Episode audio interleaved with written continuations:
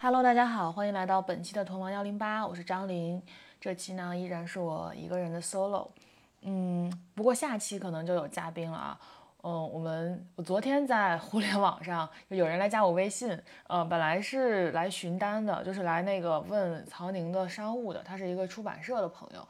呃，但是我们就是你知道做读书 UP 主的商务做多了，你会发现，呃，出版社一概是没有营销预算的，就他们能做的就是给你提供样书，然后实在是就如果这个 UP 主特别厉害、特别牛，他们想要跟作者对谈呀或者怎么着的，他们可以去帮忙联系作者，但他们能做的也就是这些了，嗯，就没有，基本上没有一分钱的预算给到你，除非是你比如说你能带货，然后你你俩就是那个。就相当于是分佣嘛，这样是能卖能拿一点钱的。但是我我对曹宁的带货能力也不是特别 自信，我就觉得还是直接给钱是最好的。但他们一般都没有钱给。然后我们，我跟曹宁就想了一个办法，就是我直接编辑了一个放在我这个微信收藏里边的一个回复，就是谢谢你们喜欢认可我们，然后，呃，我们也知道就是营销预算什么的，不拉不拉就没有多少，啊，那我们会采取这样的方式，就是你把样书寄过来，然后我们我们不定期的来录开箱视频。嗯，然后就可以给你的书做一个露出嘛。然后如果特别对这个书的内容特别感兴趣的话，之后也会联系到您，看能不能有办法约到作者录播课呀什么的。嗯，就我们能做的也就是这些。所以就当昨天又有一个出版社的编辑来加我的时候，我也例行公事的给他把这个一键发送出去了。嗯，但是这个编辑好像还呃认识我，就他也看过我的视频，听过我的播客，知道我们，然后就说起来说那个呃。如果你有，就是他，他其实本来是要联系曹宁的，然后就问说，小年，如果你有想看的书的话，你也告诉我，我给你寄。我就觉得这个人还挺 挺好的，然后就跟他聊了几句，聊了几句，发现他是一档播客的主播。这档播客我还在小宇宙的首页有见到过，叫科学小组，科是唠嗑的科。他们是三个职场女性做了一个档播客，然后就说啊，我们都互相知道，然后也他也看过我的视频啊什么的，嗯，就聊起了近况。他们三个也是，就是有有人在职场当中奋力求生，有人刚刚经历了大厂裁员啊什么的，嗯，我们就说，哎，那择日不如撞日，不如我们创个台录个播客。我说正好我的播客也好久没有嘉宾来做客了，他说好呀，然后我们就开始约时间啊什么的。呃，然后 这个女孩特别热心，她说：“哎，你现在在青岛呀？说我们前几天刚串台了一个青岛的主播，叫菠萝油子，说我给你拉个群，给你们介绍一下。然后，呃，二话没说，给我跟菠萝油子拉了群。然后菠萝油子加了我之后，二话没说，把我拉进了一个青岛籍播客主播群里边。这个主播群加上我，我进去的时候十七个人，然后叫呃叫什么来着？海蛎子主播群。”反正都是一些青岛籍的播客主播在里面，然后大家互相也都隐隐约约有听说对方的节目了，嗯，然后我进去之后我就介绍说，哎，我是青岛的，然后我们旗下的好多主播也是青岛人，然后我就顺顺势安利了一下子飞鱼和咸宁七嘛，嗯，然后我说，哎，他们说那个你把你把你把这些主播也拉进来呀，都是老乡。嗯，我就开始，但是我我比较害怕拉盖老师进群，我怕他呵斥我，随便拉他进他没有同意过的群，而且他当时还在他在美国，当时应该是半半半夜凌晨三四点吧，也不太好打扰人家。我说那我行，我把曹宁拉进来，然后我又把曹宁拉了进去，所以这个群后来就变成了十八个人。对，就是一个奇妙的在互联网上，呃约聊天儿，然后认识老乡的一个经历。所以下期估计可以有嘉宾对谈，呃，另外我最近还想了一个选题，就是昨天吧，昨天一个呃，差不多是跟比比我创业更早的一个九五年的，就跟我一样大，但比我更早创业，他应该是大学本科就开始创业的一个九五年的男孩，嗯，突然来问我说你们最近咋样啊？我还没等我回复他，他就开始跟我。就是大倒苦水，他说他公司要清算了，就是打算干完最后一单就清算了。然后因为他的公司在上海，而且他做的是那种类似于抖音的代运营，就相当于拿品牌的钱，拿品牌的投放的钱，然后去自己去花这部分钱，自己去做内容啊什么的，帮品牌把他们的抖音给运营起来。其实还挺赚钱的，在今年之前，我我一直觉得他过得还挺好的。然后他自己又是电影学院的，学导演的，他这个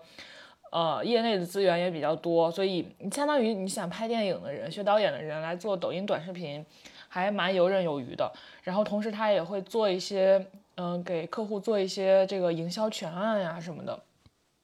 反正一个挺聪明的、挺利落的一个男孩，我觉得他特别聪明。他当年是这样，他是上海数学竞赛的一等奖，但他没有去清华、北大任何一个大学，他去了电影学院，嗯，就很神奇。哎，他是数学竞赛还是物理竞赛？反正就是蛮厉害的。然后呢，嗯，就跟我大倒苦水，说他从去年二月份开始就基本上只出不进了，就是客户也没钱了。然后，但是呢，他又要给员工发工资，就苦撑了，苦撑到上个月吧。然后他基本上把人都裁光了，然后准备要，但他还有一个还跟客户签了一个年框，要把这个年框的事儿搞完，所以他就打算搞完这个就清算。嗯，然后就说这个最近就是他就给给我讲了一下他亲身体会到的这个上海的广告业的业态是多么的不容易，尤其是像他这种算中小型的，呃接接接接项目的公司，因为上游的广告上游的客户都没有广告投放了，就是都在大肆的去砍掉广告投放，所以到他这儿来也没啥钱，然后客户基本上都撤单毁单，反正。特别惨，嗯，然后我跟他讲，就是我做做 to B 的这种商务的生意也是特别，就能明显的感觉到春节前后其实还蛮蓬勃的，然后客户的签单速度啊，他们的砍价的这个 力度啊都没那么强，就是客反正客户手里也有钱，然后他们也想赶紧把钱花出去，就客春节前后其实挺乐观的，然后我当时也是。本着说，就春节前后，我感觉到这种乐观的态势，我觉得说，啊，那照照照照这种速度下去，我你说我我养这么多商务啊，这那的干嘛呢？我自己来接商务，然后我们自己把自己就是运转小小规模的运转起来，这个钱挺好挣的呀。然后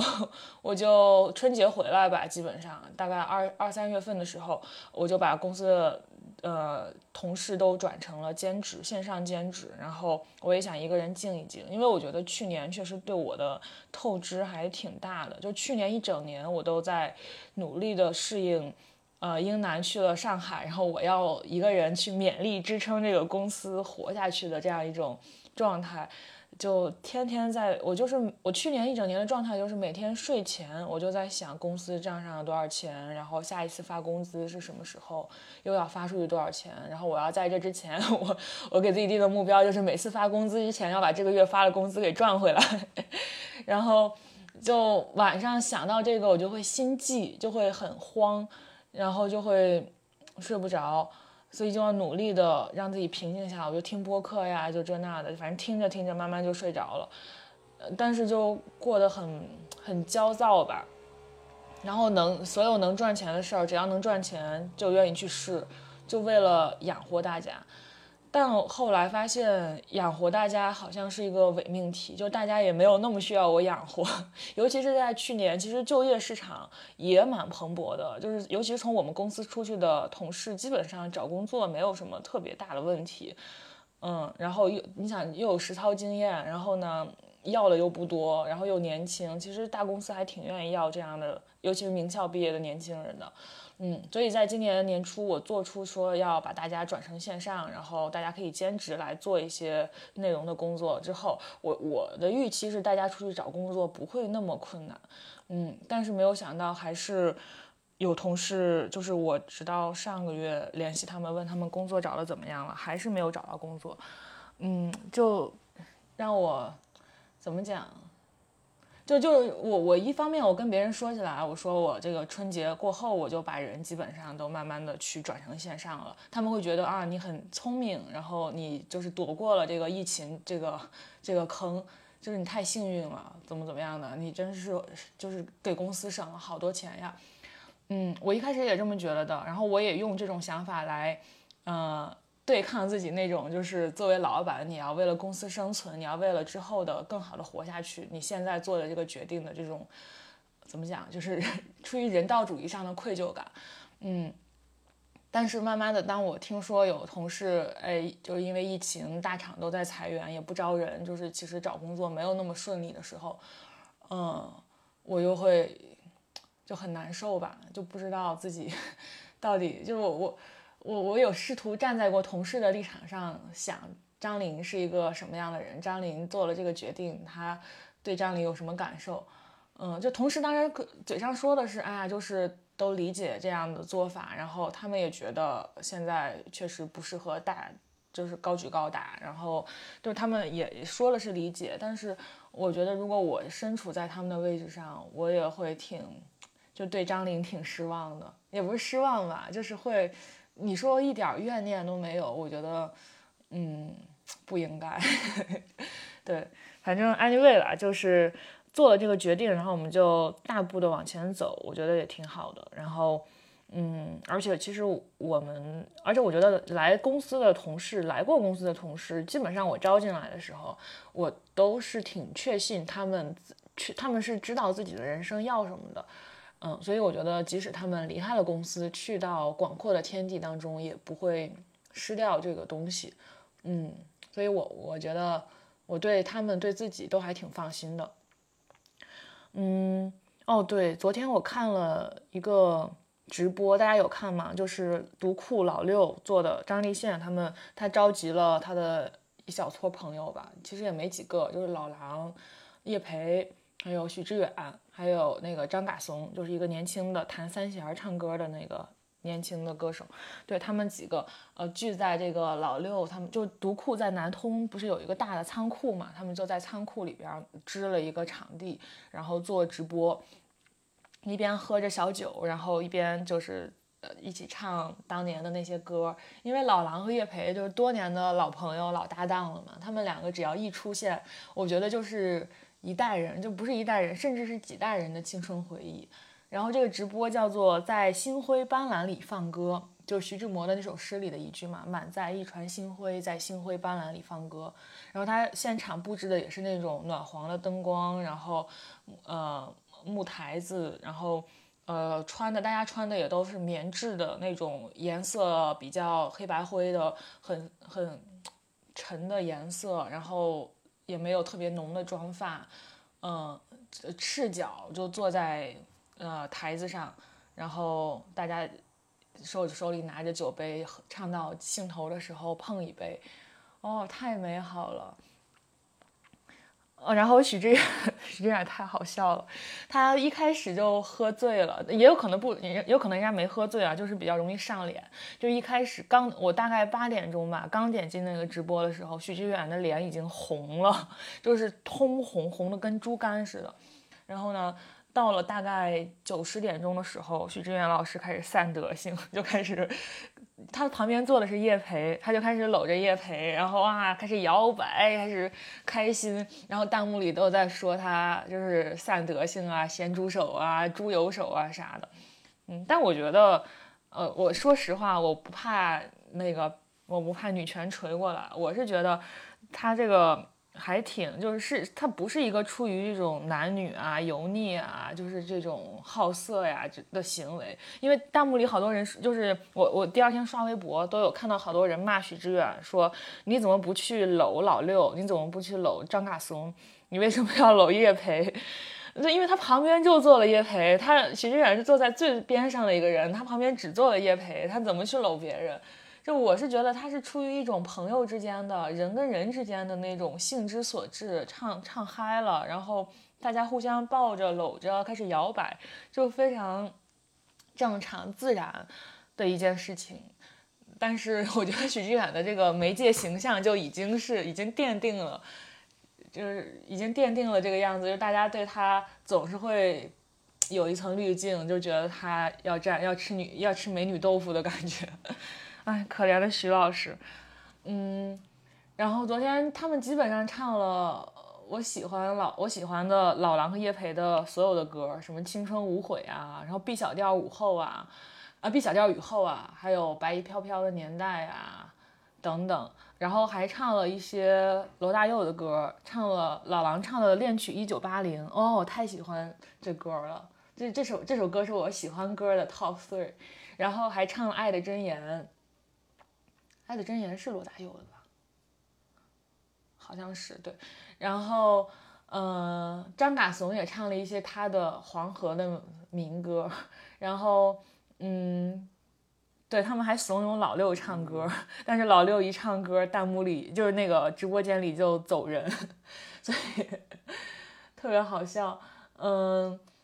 我想想，昨天还有什么精彩的瞬间？反正就看着这一群人在那儿手舞足蹈的唱歌，唱嗨了就哈哈大笑、碰杯，然后唱一首聊一会儿，唱一首聊一会儿。嗯，我就觉得，我的我的四五十岁要是这样也多好，就是这就是我梦想中的四五十岁的样子。我也想，呃，周围有这样一群朋友，然后大家在一起嗨啊、聊天啊。然后狂欢呀，唱歌呀，然后我把这一切给记录下来。嗯，因为之前有一个朋友，就是马姐，就是我们隔壁的 城市颈椎病理疗中心的马姐，她问过我，有一天傍晚，不是傍晚，夜里突然来问我一个问题，说，呃，用三个词形容你的理想生活。我当时就是完全都没有思虑，就直接打出来三个词，一个是朋友，一个是旅行，还有一个是记录。嗯，就是我想。说白了就是跟朋友一起在天地之间远行，然后我把这一切给记录下来，这就是我想要做的事情，我的理想生活。然后马姐的，马姐应该可以说吧，马姐的是，呃，朋友、美酒、音乐，嗯，这也蛮他的。对，然后小杨哥是什么来着？小杨哥是我记得有自然、运动和什么来着？算了，我一会儿去看一下。不要让小杨哥看到这一段，把他的三个词给忘了。对，所以我的理想生活就是这个样子的。然后，哎，什么时候才能？但我觉得，就是每当我们问说什么时候才能过上这样的生活的时候，与其这样问，不如从现在开始就去过这样的生活。其实仔细想想，我要过上这样的生活有多难吗？其实他也不要多少钱，然后，呃，也，一。嗯，他也不需要你多么有什么声名地位，事业多么成功，嗯，所以那不如当下就去做这件事情啊。所以我就是昨天晚上看到这个直播的一瞬间，我就在我和曹宁马姐的小群里边，我们就开始兴致冲冲的讨论如何 我们三个去哪儿弄一片地方，然后每天都进行这样的活动，想的可开心了。我我是那种就只要想的差不多我就去干的人，所以大家请期待一下，估计我们不一定啥时候也弄出一个这样的乌托邦来，到时候请大家一起来玩耍。嗯，对，然后昨天，嗯，我想想，昨天那个直播有几个比较打动我的瞬间哦，哦，最最动人的就是快要结束的时候，老狼和叶培坐在台阶上唱《青春无悔》。哇，这首歌，这首歌前奏只要一响起来，我就一就想哭，你知道吗？然后唱到间奏的时候，他们俩都唱嗨了，然后那个叶培眼里边都已经带泪了，而且这首歌的歌词它也是什么笑什么什么笑，当当含什么含笑中带泪的，就是反正就笑中带泪的眼，他有一句。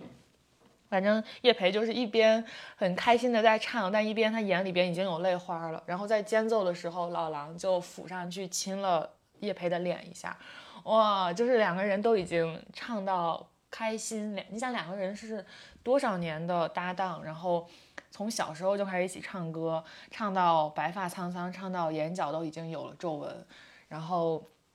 老狼就在这样一个朋友环绕，然后有音乐、有美酒的晚上，有太有月亮、有星星的晚上，然后老狼就去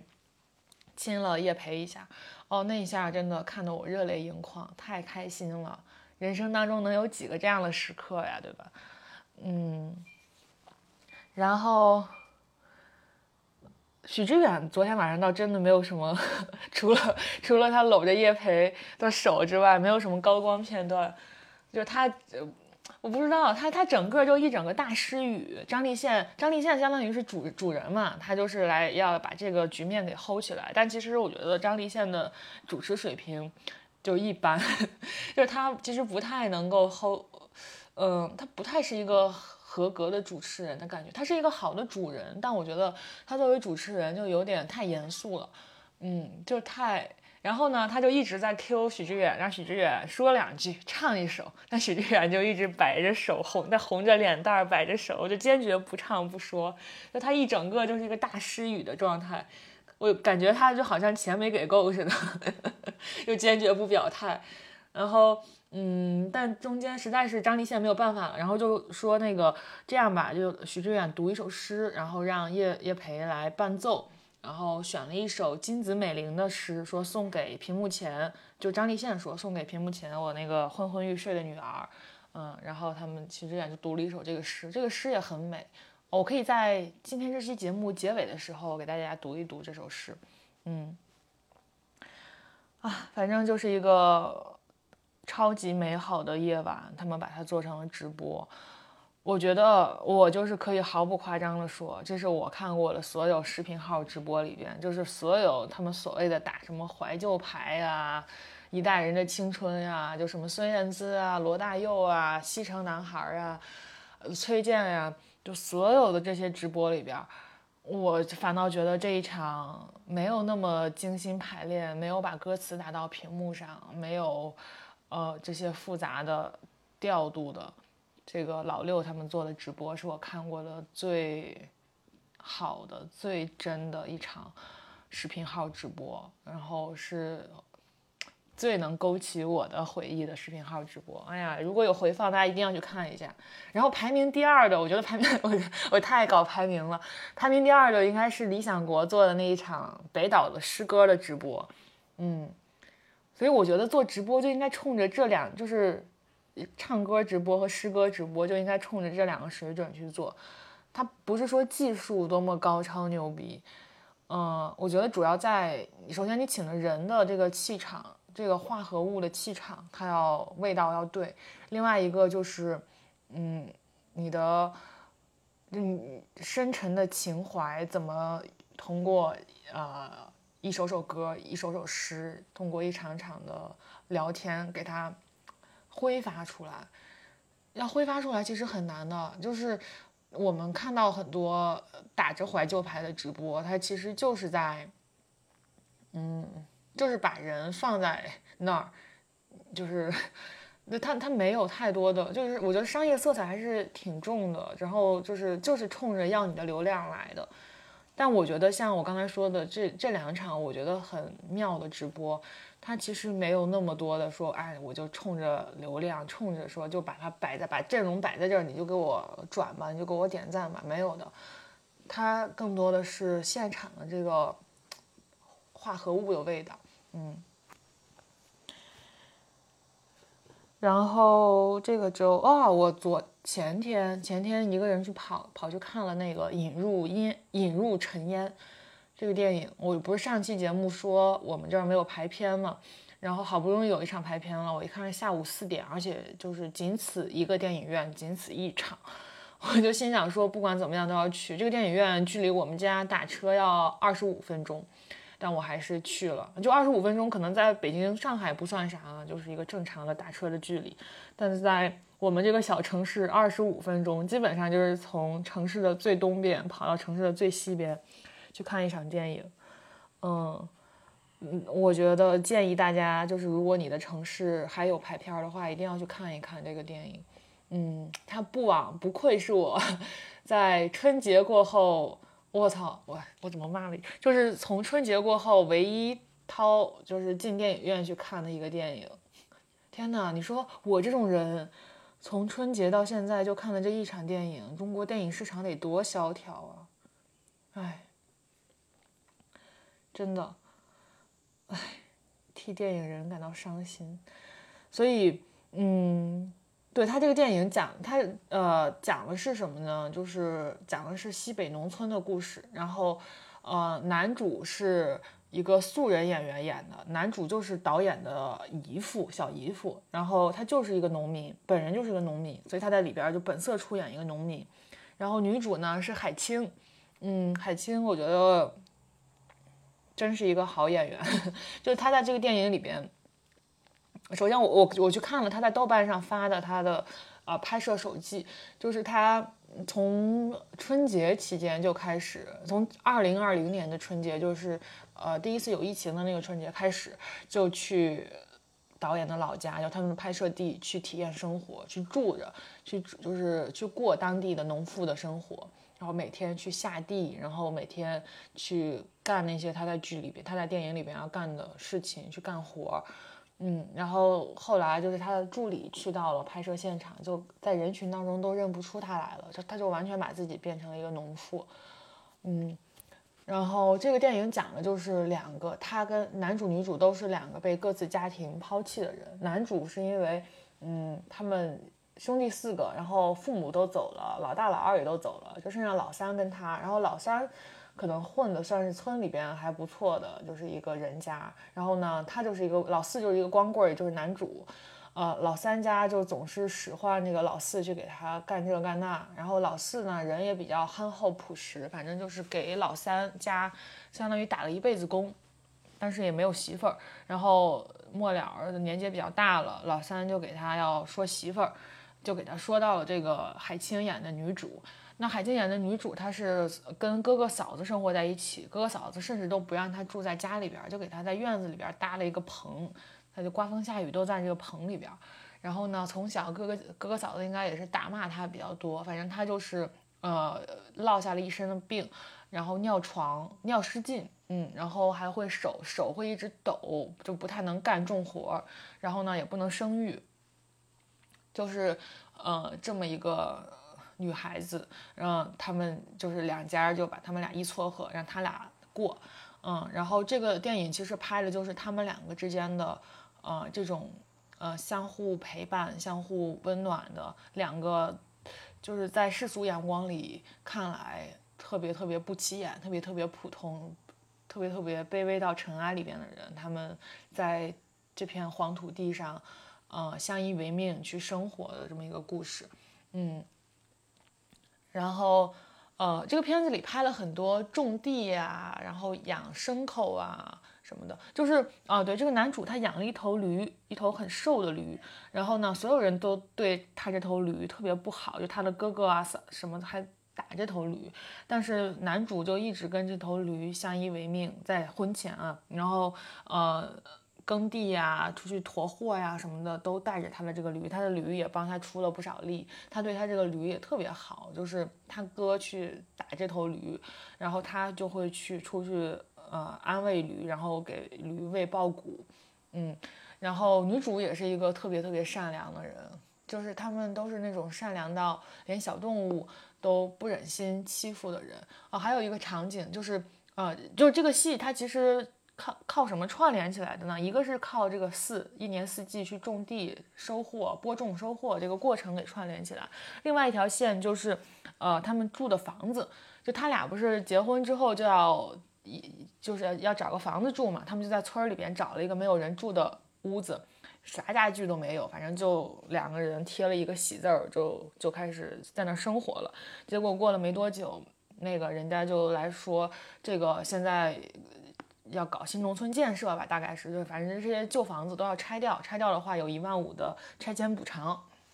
所以这些屋子的主人就纷纷回来，就是要把这个屋子收回来，他们要拆掉。那拆掉，他说拆就拆吧，那他们就搬到别的地方去，先暂住一下，啊，然后暂住的同时，他们自己也要盖房子，所以呢，这个另外一条线就是他们的搬迁史，他们的盖房子的这个路线，嗯。然后在这个过程当中，就他们的第一个房子里就有一个燕子窝，呃，屋就屋檐下有那种燕子窝。不知道大家有没有在农村居住的经验啊？就基本上农村家家户户的屋檐底下都会有一个燕子窝，然后，呃，每年春暖花开的时候，燕子就会回来，在你的这个屋檐下面去孵小燕子啊什么的，嗯，然后他那那个男主就是特别不忍心，挖掘机把房子挖了之后。燕子就回来找不到家了，所以当他们第二次搬家的时候，当那个挖掘机把房子都给夷为平地之后，他又去废墟里边把这个呃鸟窝、把燕子窝给抱了起来，然后把燕子都给招呼到自己新的家里，然后给他们安了一个新的窝。嗯，就是一个非常朴实、非常善良、充满了对生命的敬畏的这么一个男主。嗯，然后女主嗯一开始也是怕怕的，然后因为她女主实在是就受了太多生活的苦，然后嗯，但是她在跟男主的相相处的过程当中，她也发现了这个男主对人对生对生命都非常的。嗯，好，都非常的善善意，然后他慢慢的也打开了自己，和男主一起去养小动物，一起去种地，一起去盖房子啊，等等。嗯，反正这个电影拍的就是时时刻刻都有一种，因为我我小时候是在农村长大的嘛，我的呃姥姥姥爷都是农村的，然后而且这个男主，嗯，他的这种。就就就这里边这个男主经常让我想起我的姥爷，就是那种默默的一声不吭的，然后身材也不是很魁梧，但是就是瘦瘦小小的，就把这一切，呃，苦一切的重担都给挑起来，这么一个人，嗯嗯，反正我我看的时候时时刻刻有一种想哭的冲动的，但但我觉得这个电影它可能需要你对农村有，你要么是。对他感兴趣，对他好奇，对他有就是对他比较想要去了解，然后要么你就在农村生活过，然后他所有那些场景都会一瞬间打开你对农村的回忆，呃，而且我觉得就确实好像呃西北的农村是要更加偏远和落后一点，就他跟我其实他跟我印象中的农村还不是特别的一样，就我印象中的农村是我爷爷奶奶姥姥姥爷家的农村，然后。他们家的，就是我这这些姥姥姥爷，还有爷爷奶奶他们家，其实，呃，已经就是在那个在这个电影里看来，已经就在他们的那个村子里，应该是算那个村子里最好的人家才能住的条件了。但其实我的姥姥姥爷他们，也就是自己各自的村子里边的平均水平，嗯，就是就就是有个家电，有个那个有几个家具，然后。呃，锅碗瓢盆啥的比较齐全，就就反正就是有家的样子。你看这个电影里边的西北的农村，就他们俩住的，也有可能是他们俩实在是条件太差了，他俩住的那个房子基本上啥啥都没有。哎，对，然后，嗯，哦，说起房子，大家有没有看最近的这个断供潮呀？就是很多地方因为。前几年就是他们的这些居民前几年买了烂尾楼，然后就买了房子，没有想到房子变成了烂尾楼，开发商跑了，然后他们的房子迟迟就交不了房，但他们同时又在还着这个房子的贷款，他们没有办法，就只能住进了这个烂尾楼里边。那烂尾楼里边没有电梯，没有水，没有电，然后他们就在一个什么都没有的屋矿里边要安家住下。嗯，我今天早上看了一个视频，实在是太，这情况实在是太糟糕了。就一个六十多岁的老奶奶，她就每天要爬好几遍这个十三层的楼梯上下去爬，还要去挑水，然后家里也没有电，她就弄了一个应急灯，晚上可以照一照。就这样过了好几年，太苦了。哎，不说这事儿了。嗯。哦，对对对，我刚我我为啥前面我讲了讲到这个呃辞退员工的事情没讲完，我就说还有一个选题，就是其实我身边像这个男孩儿，像这个上海的做呃抖音代运营的男孩儿的这类青年创业者吧，算是还不少，尤其是今年以来，就是年景不太好，大家也纷纷遭遇这样那样的危机，呃，我身边反正有像他这样，就是疫情之后才呃决定要。就是结束掉他的这个生意，这是一种。然后还有一类呢，是呃去年年底就疫情前，就是算是所谓的比较聪明或者比较幸运的那一撮，疫情前就决定要停下他干的那摊事情的也有，嗯，也是比较好的一个朋友。我就在想说，我要不把他俩找过来，然后录一个什么九五后失业企业家联盟。一期节目就大家讲讲，因为你看这其实就是因为大我们几个都是九五年的，就是九五年创业的，九五年的这个大学毕业就创业的这批人已经关掉自己的第一个公司了。对，就跟大家聊一聊他们在呃关掉公司在清算的这个过程当中有什么好玩的事情。我觉得不要聊的那么苦大仇深，就这件事儿，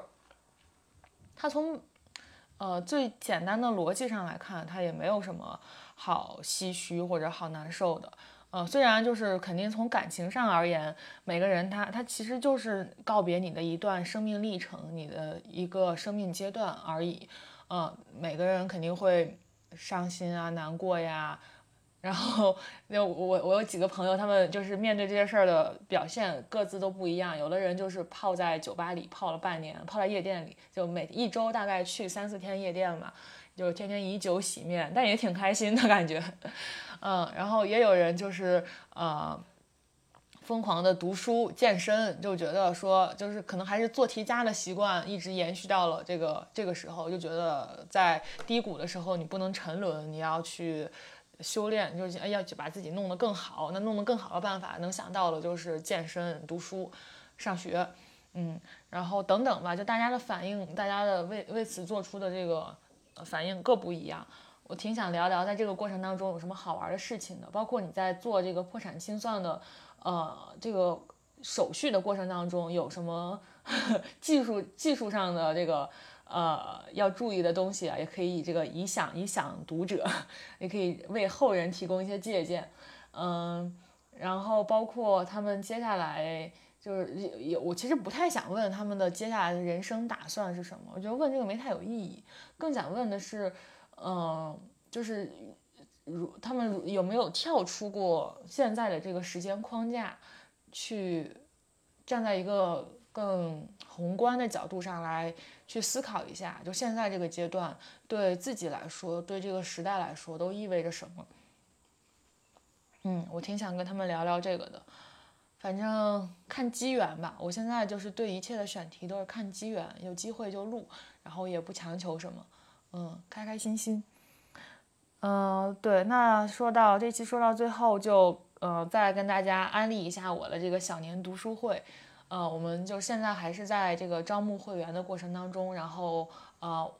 你如果加入的话，现在已经应该已经有十本十多本书可以读了，就是可以跟着我一起读了。然后我们这一年的时间呢，会一共更新一百本书，嗯，然后书单什么的我都会放到我们这期节目的呃这个简介里边。大家可以去看一下，如果你对这些书感兴趣，你想跟我一起读的话，可以加入我们的小年读书会，然后我们就每周共读两本书，一年这样下来读一百本书，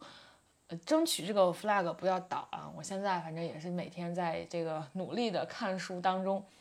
嗯，好了，那这以上就是我们本期小年呃不是什么小年读书会，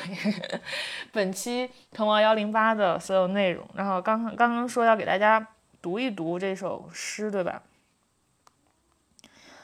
嗯，对，这首诗叫，他是他最有名的一首诗，金子美玲。金子美玲写了挺多适合孩子读的诗的。稍等，我找一下啊。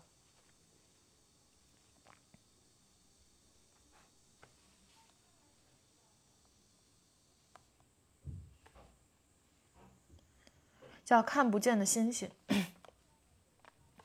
天空的深处有什么？天空的深处有星星。星星的深处有什么？星星的深处还是星星。眼睛看不见的星星，看不见的星星是什么星星？